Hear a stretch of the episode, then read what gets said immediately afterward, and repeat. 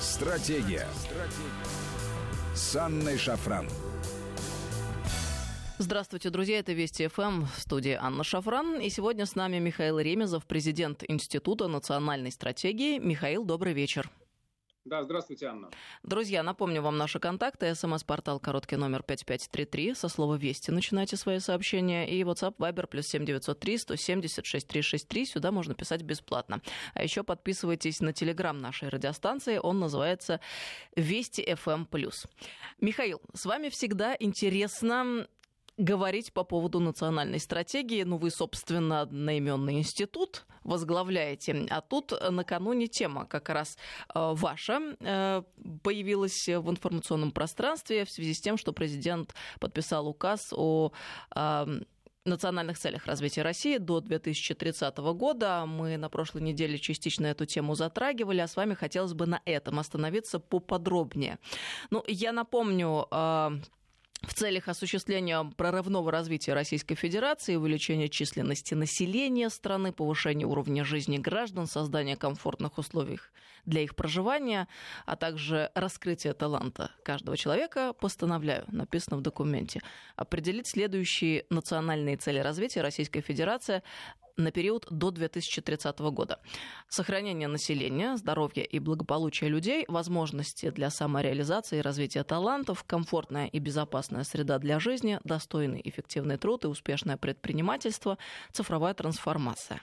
А, внимательный слушатель поймет, что, конечно, у нас здесь сразу же возникают вопросы ввиду последнего пункта, который, на мой личный взгляд, э, при таком неосторожном воплощении может э, перечеркнуть все предыдущие пункты. Ну и плюс э, я-то глубоко убеждена, что цифровая трансформация это никак не цель, а средство. Мне кажется, мы здесь с вами, Михаил, а, в одном русле мысли. Но давайте начнем вот с чего.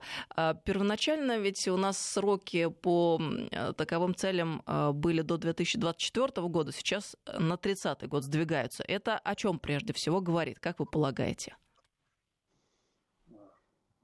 Ну, 24 год он уже на носу, и, конечно, а, формировать стратегию до 24 года хоть для компании, хоть для страны уже не очень серьезно. А, то есть это слишком короткий э, цикл планирования. Понятно, что 2024 год э, совпадает с э, президентской каденцией, с истечением президентского срока, но национальные цели развития не должны совпадать с президентскими сроками. И это достаточно принципиально. Они потому и являются стратегическими и национальными, что, в общем, выходит за рамки э, электоральных циклов. Поэтому, конечно, э, это правильно, э, сдвижка правильная. Второе, есть ну, целый ряд обстоятельств, которые побуждают к тому, чтобы сдвинуть вправо некоторые сроки по некоторым национальным проектам и приравненным к ним проектам типа комплексного плана развития магистральной инфраструктуры. То есть понятно, что конъюнктура экономическая оказывается неблагоприятной, и Э, какие-то планы будут реализовываться э, позднее. Э, в лучшем случае позднее, если вообще будут реализовываться. Ну и также это вопрос синхронизации вот этого верхнеуровневого документа с документами более низкого уровня, которые упакованы в систему национальных проектов – ну, например, в уже упомянутый мной комплексный план развития магистральной инфраструктуры э, входит э, программа по модернизации э, электрогенерации в стране. И она рассчитана, модернизация генерирующих мощностей, она рассчитана до 2030 года. А сам нацпроект, ну, вроде бы до 2020, ну, комплексный план, а вроде бы до 2024 года. Ну и непонятно, как считать, как считать показатели Э, значит, э, той же самой правительственной программы. Поэтому по каким-то, я думаю, направлениям просто нужна была синхронизация основных э, госдокументов вот по этому рубежу 30 -го года, который, в принципе, на сегодня является ну, таким, что ли, разумным, каким-то соответствующим здравому смыслу управленческому рубежом планирования. А если немного философски обобщить вот именно этот момент относительно горизонта планирования. Вот смотрите, с одной стороны, мы помним период, когда у нас были пятилетки, и даже пятилетки в три года были. С другой стороны, мы с вами обсуждали, мне кажется, как-то в эфире, что такая страна, как наша, от Калининграда до Владивостока, от тропиков до полярного сияния, не может позволить себе жить какими-то э, короткими промежутками временными и должна планировать на 30, 40, 50, может быть, даже на 100 лет вперед. Но сейчас э, речь идет о 2030 годе. Это как? Мы наконец-то подбираемся к тому идеальному нашему состоянию, когда мы а, могли бы наконец начать планировать э, на такие более внушительные сроки? Или это что? Как вот вы бы посмотрели здесь на вопрос этот? Наш реальный горизонт планирования сегодня и в, э, на уровне государственного управления, на уровне разных отраслей промышленности, на уровне хозяйствующих субъектов крупных, к сожалению, гораздо короче, чем хотелось бы.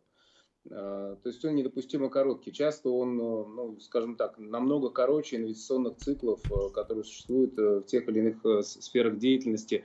И поэтому мы не можем сразу шагнуть э, от короткого горизонта значит, в а, горизонт, э, измеряющийся десятилетиями. То есть это просто, к сожалению, не соответствует уровню развития инструментария стратегического управления, стратегического планирования, которым мы располагаем. Но, э, значит, у нас нет, получается, такой глобальной настоящей стратегии, той, о которой мы говорили и которую мы чаем вот уже очень много лет на самом деле. Э, настоящая такая здоровая а, часть общества, большинство кое является. А, мы же тут недавно проголосовали, с другой стороны, за поправки в Конституцию, а, которыми утвердили наш здоровый взгляд на вещи. Может быть, настала пора, наконец, переосмыслить ситуацию, в которой мы находимся, и коль уж мы нашли в себе силы за поправки проголосовать, так э, следовало бы задуматься и о таких глобальных вопросах, как считаете? А, ну, э, если вы там говорите о э, какой-то идеологической части поправок, то они больше фиксируют некие ценностные, мировоззренческие э, принципы. А, а ну, задача стратегии состоит в том, чтобы транслировать ценности в цели и механизмы их достижения. То есть в определенные механизмы управления изменениями. Потому что стратегия, в общем-то, нужна для того, чтобы управлять изменениями. Мы все так или иначе меняемся в любом случае. Э, хотим мы того или не хотим. Э, и смысл э, стратегии состоит в том, чтобы меняться по своей воле, в соответствии с собственными глубинными, принципиальными, базовыми приоритетами. И, конечно, пока так сказать, такой стратегии нам не хватает, как и, собственно, механизмов э, реализации стратегии, потому что стратегии это не а, просто мечта, это не просто образ будущего, значит, это а, совокупность механизмов, э, которые позволяют нам здесь и сейчас управлять изменениями, а, исходя из долгосрочного видения. Вот эта вот провязка от долгосрочного видения до изменений сегодняшнего дня – конечно, у нас ее, как у государственной системы, ну, в общем, откровенно говоря, нет. В общем, даже тот факт, что а, эти цели там меняются, перетряхиваются, подгоняются, значит, от одного указа к другому, а, либо просто повторяются, не будучи реализованными, говорит э, в пользу, значит, этого печального моего тезиса, что пока у нас самого механизма, самой системы Э, стратегического управления э, не возникло. Это, ну, на самом деле, очень сложно, так сказать. Э, я, я, я не хочу здесь просто там, говорить, посыпать голову пеплом, так скажем. Это действительно сложно создать систему стратегического управления на уровне такой большой страны, значит, прошедшей такие сложные управленческие там, и политические, идеологические трансформации, пертурбации, как наша. Но пока мы, к сожалению, еще не в той стадии, чтобы Э, говорить э, о том, что там, цели, которые мы себе можем нарисовать до там, 30, 40, 50 года, были обеспечены механизмами. А, ну, тогда вот интересно, а вы понимаете вообще, куда мы идем? Потому что если посмотреть э, на цели обозначенные, ну да, это такие э, понятные, э, вполне себе ощутимые, такие материальные вещи, да, но мы должны, ну, либо не должны, но хотелось бы видеть глобально, к чему мы идем и к чему стремимся. Вот, например, наш главный геополитический оппонент, он ведь может про себя сформулировать, что он есть. То есть мы понимаем, что Америка, грубо говоря, ну как она декларирует, это а, а, страна свободы и демократии, страна возможностей, как-то так, да? Наверное, они формулируют главную мысль про себя. А мы что? Мы с вами, Михаил, уже несколько раз говорили об этом, и мы формулировали, как мне кажется, эту мысль в нашем эфире. Давайте повторим для тех, кто не помнит, и э, для себя в частности. Ну, вы произнесли, как мне кажется, очень удачную фразу. Э, я стараюсь вводить ее в оборот и использовать там, где возможно. Вы предложили такую концепцию, что Россия — это ковчег традиционных ценностей, что в нынешних условиях становится крайне привлекательным, потому что мы понимаем, агрессивно навязываемые а, ценности, которые пытаются назвать либеральным, они на самом деле либеральными не являются, они глубоко и в корне противоречат вообще а, нормальному ощущению жизни каждого отдельно взятого человека в принципе на планете Земля. И поэтому Россия как страна, как ковчег традиционных ценностей а, могла бы э, стать очень привлекательной для наших, э, скажем так, коллег и партнеров вовне. С другой стороны, Россия как страна свободы и творческой реализации. Вот э, должны ли мы это отдельно как-то спозиционировать и сказать, и внятно озвучить? Как считаете? Но вы знаете, если опять же говорить вот о какой-то методологии стратегического планирования и управления, даже на уровне компаний, как это часто делается, крупных компаний, э, формулированию э, целей, задач э, предшествует формулирование видения. И в данном случае вот этот, это звено явно пропущено в нашей системе вот стратегического управления, стратегического планирования, которое через президентские указы сейчас сейчас выстраивается, пропущено звено, связанное с формированием видения, действительно. Ну, получается, мы стоим на полянке и собираем какие-то грибочки, ягодки, а вот так, чтобы э, посмотреть э, и увидеть горизонты, куда мы идем, и для чего мы эти ягоды, грибы собираем, непонятно. Ну, отсюда и, ну, скажем так, некоторая такая фрагментарность и беспомощность этого перечня целей. Потому что они все по отдельности, в общем, хорошие, значит, но они не образуют Э, скажем так, э, достаточных и необходимых э, условий воспроизводства самой нашей страны в 30-м году. Ну вот, Михаил, если... я прошу прощения, что перебиваю, но вот есть такая простая, понятная вещь. Вот идея, которая звучит духоподъемно, которая понима- поднимает людей, страну, идея, к которой хочется, хочется стремиться, идея, которую хочется реализовать. Но она ведь должна быть, если мы хотим э, быть великой державой, если мы себя таковой считаем. Смотрите, эта идея, она как, э, ну, своего рода сродни благодати. Она может снизойти, а может не снизойти. Э, для начала нужно хотя бы подумать комплексно об условиях Э, самовоспроизводства, э, но не в качестве отдельных людей, отдельных единиц, а в качестве большой страны системы. И вот это, эти, э, эти условия самовоспроизводства перевести на язык стратегических целей, которые мы для себя ставим на протяжении там, ближайших 10 лет. Очевидно, что эти условия самовоспроизводства, то есть просто банально самосохранение России в ближайшие десятилетия, они далеко не все отражены в Э, перечни национальных целей до 30 года. Например, явно в эти условия э, входит э, ну, некий блок задач, связанный с пространственным развитием. У нас недоосвоенное пространство, у нас большая страна с низким уровнем развития инфраструктуры. Я сейчас имею в виду не комфортную городскую среду, которая упоминается в национальных целях, а, а именно инфраструктуру э, магистральную, комплексно связывающую э, пространство. У нас крайне разбалансированное э, пространство, то есть огромная страна, стянутая в точку московской агломерации. То есть у нас крайне низкая, низкий уровень связности между регионами. И все это, ну, очевидно, факторы дезинтеграции. То есть это риски самому существованию страны.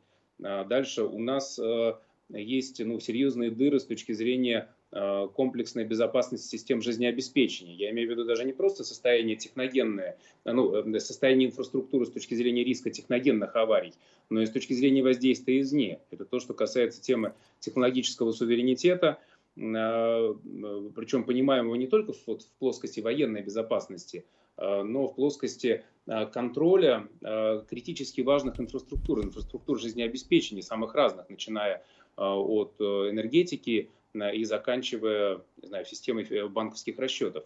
Это все система жизнеобеспечения в современном мире, и значительная часть э, э, этих систем находится в критической зависимости от внешних Э, игроков, от внешних сил. А, и это тоже вызов угрозы существованию страны. То есть, и, и мы, мы, как бы мы не ставим, что ли, целей, национальных целей до 30 года, которые касались бы вот, собственно, этих двух факторов. Пространственное развитие, первое, и второе, комплексная безопасность э, и технологический суверенитет.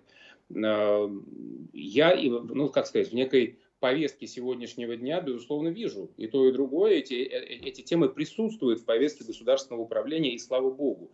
Но если они присутствуют в повестке государственного управления, почему они отсутствуют э, в э, верхнеуровневом документе, значит, который определяет перечень национальных целей развития до 30 года.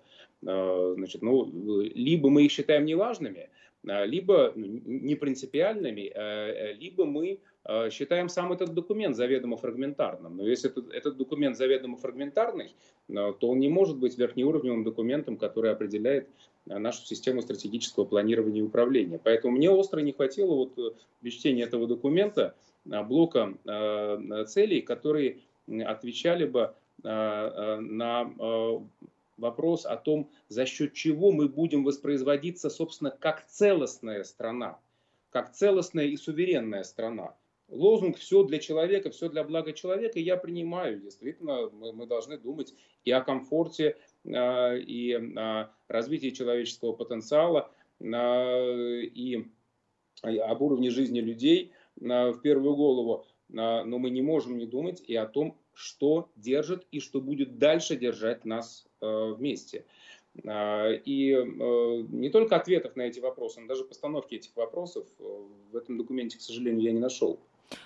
Вот я здесь с вами очень солидарна и хотелось бы сделать на, этот, на этом акцент. Мне кажется, это действительно а, крайне важные вещи и вопросы, на которые все мы хотели бы получить ответы. А, человек не может ощущать себя а, частью огромной страны в тот момент, когда он не понимает, а в чем наша главная глобальная идея. И, и как эта идея потом реализуется, разбиваясь на целый ряд основополагающих направлений развития. Вот мне кажется, вы затронули еще один очень важный момент, и я давно хотела бы поподробнее об этом в нашем эфире поговорить. Пространственное развитие. Ведь это наше конкурентное преимущество, пространство, которое мы умудрились до сегодняшнего дня практически никак не использовать. Ведь Россия всегда чем была сильна? Своей территорией. Любой враг, который к нам попадает, он растворяется в этой территории. А, и если мы рассредоточены так э, серьезно а, и э, там равномерно, да, то ведь нас же практически даже, вот, даже с точки зрения там чисто такой материальной захватить невозможно. Это раз. Два э, в условиях э, новейших, в условиях пандемий, которые теперь, видимо, будут сваливаться на нашу голову периодически, всяких корон и прочих вирусов, ведь вдвойне становится актуальным вопрос рассредоточения а это то, чего нам всем хотелось бы, то, о чем мы давным-давно говорили. Я вообще считаю, что эта концепция урбанизации, которая э, так насильственно продвигается широкими темпами в последнее время повсеместно, она вредная концепция. У нас же до чего дошло? До того, что стали говорить, ой, это новое время, сейчас не государства конкурируют между собой, а мегаполисы, давайте развивать мегаполисы. Какую-то, по-моему, болезненную чушь нам подсовывают и э, предлагают э, считать ее за абсолют абсолют. А мне кажется, в корне неверно.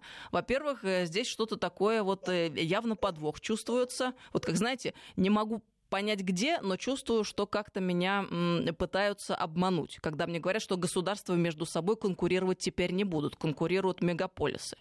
Потом, э, чисто из таких соображений даже медицинских, Я не понимаю, для чего мегаполисы, когда сейчас надо рассредоточиться и жить менее кучно. Зачем э, э здание с этажностью в 40 этажей, где и канализация спускается с 40 на 1, и если проблема с электричеством, то как э, не только пожилым людям, а обычным нормальным людям подниматься и спускаться и э, отправлять все свои ежедневные обычные потребности. Это для чего? У нас что, земли мало, что ли?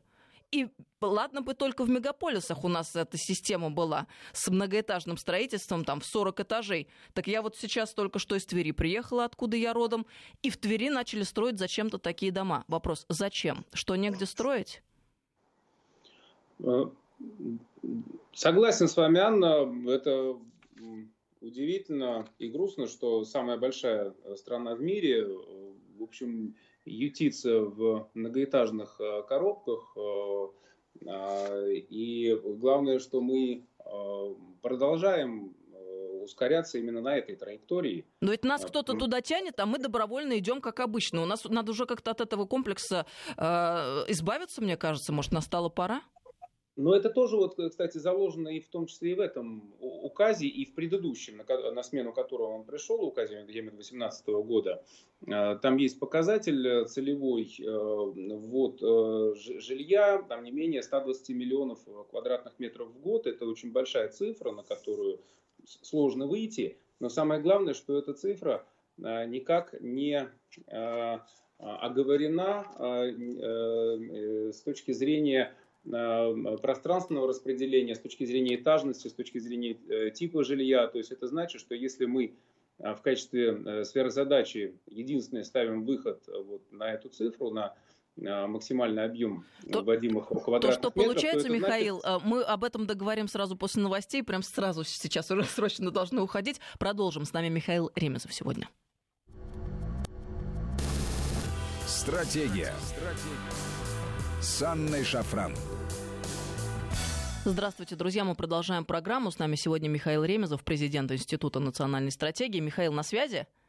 Да. Да, давайте вы продолжите с того момента, э, на котором мы закончили. Мы по поводу показателя насчет жилья говорили, и вы мысль очень важную развивали. Да, мне, мне кажется, что здесь вот мы ускоряемся на неправильной траектории, потому что если взять эти 120 миллионов квадратных метров в год э, в качестве единственного верхнеуровневого показателя, э, не сбалансированного э, оговорками относительно типов жилья, относительно пространственного распределения по стране вводимого жилья, то мы значит, э, э, будем еще быстрее двигаться по той э, колее, по которой движемся мы сейчас. То есть создание большого количества кучно стоящих многоэтажек в московской агломерации. То есть еще больше обезлюдивания, опустынивания страны, еще менее человекосоразмерное пространство – а еще меньше шансов на естественное демографическое воспроизводство. Как мы понимаем, здесь есть прямая связь с образом жизни, с моделью расселения. Кстати, вот еще одна тема достаточно важная для данного, для данного указа. Я сравниваю два указа. Один июльский, свежий вот, о национальных целях развития Российской Федерации до 30 года, и другой 18 года, майский. А, и там, и там есть э, демографические, демографические показатели, демографические цели. Но если в майском указе она а, сформулирована как обеспечение устойчивого естественного роста численности населения Российской Федерации, а, естественно, что значит? Значит, за счет рождаемости. То уже в июльском просто обеспечение устойчивого роста численности населения Российской Федерации. Э, при так сказать, переводе на обычный язык, это значит, что уже не за счет рождаемости, а за счет миграции. Да-да-да, очень важный момент, согласна с вами, важно. Вот, то есть, э, по сути, вот за эти, за, за, за эти два года государство сняло с себя э, задачу приоритизации рождаемости э, и признало, что расти можно и нужно за счет миграции. Э, и не случайно также выпал из этого указа показатель, связанный с коэффициентом рождаемости, потому что в указе 2018 года была поставлена планка до 2024 года коэффициент рождаемости 1,7. и она, она не является прям абсолютно недостижимой, потому что там на 2018 год было что-то там 1,5, 1,6, значит, эм, то есть она это, для этого надо поработать там, но э, именно по, на уровне комплекса мер. Вот, но э, э, это, это не фантастика. Но это, вот сейчас это исчезло. Там, можно, конечно, предположить, что это исчезло, потому что, ну, скажем так, документ более укрупненный и не подразумевается такой уровень детализации, а более частные индикаторы будут даны в планах значит, реализации этого документа. Но я вижу в документе достаточно большое количество абсолютно необязательных цифр, да, как бы таких э, разменивающих его на частности. Ну, не знаю, там, э, там волонтеры должны количество вырасти до 15%. Вот это почему-то верхнеуровневая цифра, а коэффициент рождаемости, значит, ну, как бы она, она, она упакована куда-то да, интересно. далеко. Или там количество граждан, занимающихся физической культурой и спортом, там, до 70%. Кстати, вот единственный показатель из того, что я заметил, а, который, а, значит, дан, а, ну, увеличен по сравнению с майским указом, то есть дан более амбициозно, это количество граждан, которые занимаются физической культурой и спортом. В том указе, насколько я помню, было 55%, здесь 70%. Вот. Снята цель вот, по вхождению в число пяти крупнейших экономик. Вот. Ну, снижаем амбиции, хорошо. Значит, включили больше реализма. Но напомню, горизонт до 30 года. Даже не надеемся. Дальше, значит, по доходам населения. Тоже характерное изменение формулировок. А, значит, э, в майском указе 2018 года было обеспечение темпа устойчивого роста доходов населения и уровня пенсионного обеспечения выше инфляции. Сейчас не ниже инфляции. Вот. Э, и я тоже хочу понять, к чему относится это не ниже инфляции, только к пенсионному обеспечению или также к доходам населения. Вот. Э, ну, на мой взгляд, формулировки в нормативных документах должны быть более однозначными и определенными. Таких вопросов не должно возникать, но, судя по конструкции предложения, относятся и к тому, и к другому. А, значит, но если мы ставим себе задачу поддержания, обеспечения темпов устойчивого роста доходов населения не ниже инфляции, то это значит, что мы ставим себе амбициозную задачу поддержания нынешнего уровня э, значит, ну, бедности, реальной бедности основной массы населения. Я говорю сейчас про бедность, исчисляемые там не по нашему Росстату, а хотя бы там по европейским, по европейским методикам ниже 60% медианного дохода. И по этим методикам у нас, конечно, количество бедных гораздо больше. А, значит, то есть, по сути, мы здесь не ставим, ну, не то что амбициозных, но вообще сколько-нибудь серьезных э, целевых показателей в ключевом параметре. А доходы населения и равномерность распределения этих доходов для нашей страны – это абсолютно ключевой параметр и с точки зрения социальной справедливости, и с точки зрения морального климата, и с точки зрения экономического роста. Потому что не может не, не, не сможет расти наша страна, если не будет э, развиваться э, внутренний рынок, потребительский спрос. Это очень интересно. А, кстати говоря, э, присылают слушатели по следам нашей беседы сообщение «Гольф должен быть доступен для всех россиян», заявил Олег Матыцин. Ну вот как раз эти 70% россиян, которые должны в 30-м году систематически заниматься физической культурой и спортом. Мне понравилось про гольф, это действительно воодушевляет. А вот еще что пишут слушатели нам. 13 февраля 2019 года утверждена стратегия пространственного развития Российской Федерации до 2025 года. Она предусматривает развитие мегаполисов, развитие а, в ограниченном числе центров, рост социально-экономической роли государств, а, а, боже мой, городов, прошу прощения, и это в корне противоречит самостоятельности России. И все обосновывается общемировыми тенденциями, а, это ведь не обоснование для стратегии. Вот очень серьезное замечание. Это абсолютно верно. И, и значит, здесь начну с конца относительно того, что у нас все обосновывается общемировыми тенденциями. А, то есть э, у нас само наличие некой тенденции является уже поводом для того, чтобы вписывать ее а, в число целей. А между тем, э, когда мы ну, формируем стратегию, осуществляем целеполагание, мы должны руководствоваться не тенденциями, а должны руководствоваться собственными потребностями и задачами жизненными – и уже потом сравнивать их с тенденциями и думать, как их выполнить, свои жизненные задачи при существующих реалиях. И, на мой взгляд, наша жизненная задача и культурная, и демографическая э, подразумевает э, формирование и развитие полицентричной России. России э, с сильной сетью малых и средних городов. А, потому что, во-первых, только такая Россия будет э, демографически состоятельна, об этом мы уже говорили. А, и, во-вторых, э, только такая Россия будет оставаться Россией в смысле э, национальной идентичности и культуры. А, потому что все-таки, как ни крути, мегаполисы – это мировые порталы, это, это мировые города. И, а естественной средой для воспроизводства национальной культурой, национальной идентичностью являются именно малые и средние города. И вообще э, человекосоразмерный образ жизни э, и такое сбалансированная модель развития человеческой личности и цивилизации, на мой взгляд, больше связана с малыми и средними городами, чем с мегаполисами. И главное, что это соответствует вот такое стремление – Э, ну, э, представлением о жизни большого количества наших граждан. Э, а очень важно, чтобы национальные цели отражали в какой-то степени ну, что ли, национальную мечту, то есть представление о том, как нам хотелось бы жить.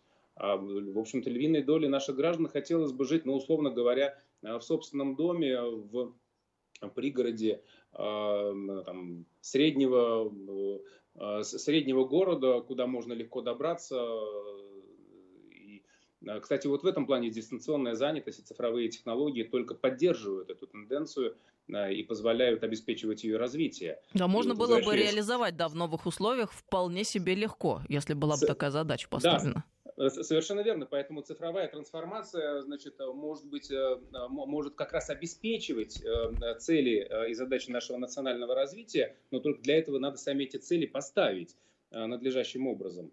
Вот. Ну, возвращаясь вот к, вашему, к вашей начальной реплике относительно цифровой трансформации, конечно, включать э, в документ э, любой э, словосочетание «цифровая трансформация» не продолжает цифровая трансформация чего? Несерьезно. Это первое. То есть это просто дурной тон. То есть сказать просто цифровая трансформация – это ничего не сказать. Всегда надо сказать цифровая трансформация чего? Каких процессов? Каких сфер и так далее. А, если просто цифровая трансформация жизни, ну тогда это просто э, э, это ни о чем, это действительно ложное целеполагание. И второе, э, действительно, конечно же, это, это, это мы ставим телегу впереди, впереди лошади. Это инструмент. И в каждом случае нужно смотреть на те задачи, для решения которых этот инструмент э, должен быть приспособлен. И, и это и есть работа стратегии. Вот э, э работа людей, которые должны писать э, стратегию, формулировать карту целей. И в данном случае, на мой взгляд, выглядит все так, как будто люди просто отказались делать свою работу. Вот, Михаил, к слову, по поводу нашей беседы, да, есть информация очень интересная, мне кажется, слушателям будет так, я хотел сказать забавно узнать, но на самом деле тут забавного ничего нет, тут очень грустно. Но вот послушайте, Исследование Института социального анализа и прогнозирования РАНХИКС 2015 год о миграции молодежи из малых городов России. Опрос 11-классников в четырех малых городах. Вязники Владимирской области, Ртищево Саратовской области, Камень на Оби Алтайского края и Садка Челябинской области. Некоторые результаты. Хотят уехать из своего города 75%, хотят остаться 4%, не определились 21%. С 2004 года доля тех, кто хочет остаться в своем городе, упала в 3,5 раза, с 14 до 4%. Среднемесячные зарплаты в исследуемых городах от 17 до 19 тысяч рублей. Зарплаты всего в 50 тысяч рублей в месяц могли бы удержать от переезда из родного города около половины опрошенных. И из этого какой мы можем сделать вывод? Перспектива на ближайшие 10-15 лет ясна. Умирание малых городов России, съеживание жизни в стране, до 8-10 агломераций фактически. Ну и ведь, э, как в большинстве случаев, проблему э, можно и нужно решать деньгами. Но у нас вот э, на такие вещи обычно средств не хватает. А ведь принципиальные моменты, именно об этом ведь мы сегодня с вами говорим, Михаил. Совершенно верно. И, конечно, ее нельзя решить только деньгами. То есть необходимо создать инфраструктуру, необходимо создать занятость, необходимо создать образ жизни. То есть определенную Э, систему, э, в рамках которой э, жизнь в малом городе, или сюда же можно говорить, а здесь же можно говорить о средних городах, была бы ну, комфортным и естественным выбором для человека, который в нем родился. Сегодня это совершенно не так, поэтому мы наблюдаем процесс опустынивания России. И как раз ну, переломить эту ситуацию и было бы очень большим национальным вызовом, большим вызовом и, как, как сказать, национальной сверхзадачей, которая вывела бы нас на другой уровень развития. Сказать, что это полностью плевать против ветра истории, нельзя это каким-то тенденциям современным противоречит, а каким-то тенденциям современным и соответствует, а, включая а, а, там, модную тему соответствия экологическим стандартам, включая ту же самую дистанционную занятость, включая возможности скоростного транспорта, включая очень серьезные аргументы в пользу того, что э, вообще концепция развития такой одноэтажной, малоэтажной России э, с акцентом на частное домовладение, она дает совершенно другой мультипликатор с точки зрения внутреннего спроса, то есть, ну, попросту говоря, э, это домохозяйство, которое создает гораздо больше по потребности гораздо больше спроса в своей орбите, чем квартира. А, вот, э, и так далее. То есть есть достаточно большое количество экономических аргументов и технологических аргументов в пользу желательности и возможности такой модели. Но сама собой она не сложится, она требует э, как раз э, сознательного целеполагания и приложения усилий. А это и есть смысл стратегии, как мы говорили вначале, меняться по собственной воле, а не, а не просто плыть по течению. Ну, вот я бы здесь еще в, э, в контексте нашей беседы вспомнила слова э, нашего товарища Андрея Ильницкого, советника министра обороны, о чем, э, и он говорит в частности, одним из уроков коронакризиса должно стать новое пространственно-территориальное освоение страны, потому что в конце концов сбалансированное пространственное распределение населения – это элемент национальной нашей безопасности. Наше пространство – это что такое? Возможность рассредоточиться, отойти вглубь от наступающей беды, перегруппироваться и наступать с новой силой. Вот то, что спасало нас веками и сегодня спасает, и может спасти дальше в эпоху коронакризиса и разных других кризисов. Провинция, ее ресурсы, опора страны, ну сколько мы об этом говорим, и вроде бы даже все соглашаются, но вот, правда, шагов никаких не видно.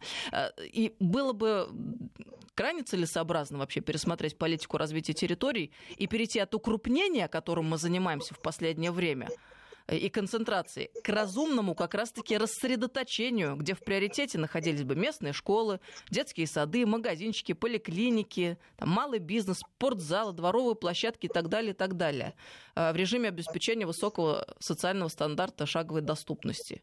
И, э, в общем-то, ведь можно сказать, что это и есть формирование своего рода социальных убежищ на случай кризиса. А как вы считаете, Михаил, вот э, насколько сложно э, такого рода идеи вписать в контекст э, сегодня реализуемых э, на уровне государства э, таких вот э, стратегий? А, ну, по крайней мере, эти идеи сегодня не находят отражения э, документах э, стратегического планирования. Я, я, по крайней мере, не вижу этого. Э, пожалуй, некоторые исключения, оговорки я бы сделал относительно темы пространственной связности и транспортной связности. Сейчас идет большая дискуссия, большая работа, нацеленная на то, чтобы восстановить систему региональных перевозок, местных перевозок, в том числе авиационных. В принципе, довольно много правильных, здравых э, там, инициатив и мер э, в тех же самых планах инфраструктурного развития. Э, некоторые идеи хорошие звучали вот уже в последнее время еще не включенные значит, в эти планы, такие как транспортное золотое кольцо. То есть я не могу сказать, что в этой сфере ничего не делается. Вот в части транспортной связанности процесс идет. А вот в части изменения концепции модели расселения, в части а, рассредоточение, ну и называя вещи своими именами, разукрупнение московской агломерации, а, нет не только шагов, нет даже целеполагания. А, то есть, в общем, как было накануне кризиса, вот когда московский мэр говорил, что мы должны двигаться, так сказать, э, к, дальше по пути гипер, э, гиперурбанизации, и что альтернативы этому нет. Но пандемия как бы показала все риски действительно этой, этой стратегии. Вот, а также таким же остается наша реальная траектория и сейчас. Между тем, ну, представьте себе, что было бы, если ну, там, значительная часть тех молодых активных людей, которые устремляются в Москву, оставались бы и работали бы в своих регионах, преображая их. Это была бы более широкая, более здоровая, более полицентричная страна. Но представьте себе, могла ли бы Америка, скажем, состояться как великая держава, э, если бы она вся сосредоточилась там где-нибудь там вокруг Нью-Йорка, значит, э, и э, бесконечно толкалась локтями на этой части, так сказать, огромной, огромной страны. Ну, в общем, мы, мы выглядим очень странно с, с точки зрения карты, картины, траектории своего пространственного развития. И, к сожалению, а, для того, чтобы что-то изменить, нужны целенаправленные, систематические, продуманные комплексные усилия. Сейчас мы движемся по пути наименьшего сопротивления, и этот путь может привести нас в том числе и к потере территории за Уралом. Но вообще стратегия концентрации ресурсов в мегаполисах, давайте так, противоречит цивилизационному коду России и закладывает социальную бомбу под наше будущее. Э, и э, вот по поводу Урала, я вот дальше бы двинулась в этих рассуждениях. Знаете, сейчас звучат э, предложения о переносе столицы как раз куда-нибудь э, вглубь России, туда, где вот посередине. И Урал, мне кажется, неплохо подошел бы. И раз уж мы не можем ну, как-то обозначить разумные цели в концепции стратегии нашего развития, нашего развития ну, добровольно, да, то вот э, такое серьезное действие, как перенос столицы, может быть, сподвиг бы территории более равномерно э, развиваться и перераспределять ресурсы. Как считаете, как вы вообще к этой ну, идее относитесь? По крайней мере, это была бы, конечно, серьезная инициатива, во-первых, по разукрупнению Москвы, и, во-вторых, э, по э, более сбалансированной модели пространственного развития. Вот. Ну и, наверное, в-третьих, э, по, как сказать, новому рекрутингу элиты. Я бы посмотрел здесь на опыт Казахстана. Казахстан перенес, да, Назарбаев перенес столицу в Северный Казахстан, исходя прежде всего, конечно, из того, что он понимал, что есть э, стратегический вызов для Казахстана, связанный с тем, что это территории не совсем казахские что это э, территории, какие, которые при каких-то исторических обстоятельствах э, могут уплыть. То есть для того, чтобы закрепить присутствие страны, закрепить принадлежность этих территорий, была перенесена столица. Но был целый ряд дополнительных эффектов. А, это дало сильный эффект с точки зрения обновления кадров, обновления бюрократии, потому что а, изнеженная, значит, избалованная а, алматинская элита в значительной части не поехала в Астану, и туда поехали э, молодые, мотивированные чиновники, которые готовы чем-то жертвовать э, ради государственной службы. В общем, э, Тема сложная, конечно. Надо считать, надо обсуждать, вот, но э, и надо смотреть на опыт стран, которые на это, которые на это решались. Э, значит, и э, надо думать о возможных точках размещения вот, новой столицы, какие здесь варианты. Это может быть на самом деле центральная Россия вне Москвы, это может быть и территория за Уралом. Вот. Но, на мой взгляд, она абсолютно имеет право на существование именно потому, что у нас все так запущено с точки зрения Э, пространственного развития, что необходимы сильные, э, сильные ходы, э, асимметричные ходы, которые, да, которые дорого стоят, но которые могут ну, дать ну, такой мощный стимул, импульс, да, да, тому, чтобы да. что-то начало двигаться. Кстати говоря, э, господин Дерипаска, конечно, ну, не самый, наверное, э, однозначный персонаж и э, не у всех и не всегда вызывает симпатии, однако а, здравые это мысли тоже от разных людей звучат. Вот он накануне тоже сказал мысль, которая мне понравилась. Нужно как-то остановиться с расширением Москвы. Как только возник карантин, Москва и все управление страны фактически оказались заблокированы и отрезаны. Уже ясно, что нужно создавать какой-то резервный пункт управления. И вот здесь я с Дерипаской согласна. Да, да, нет, вообще в этом интервью я тоже прочитал вот недавно.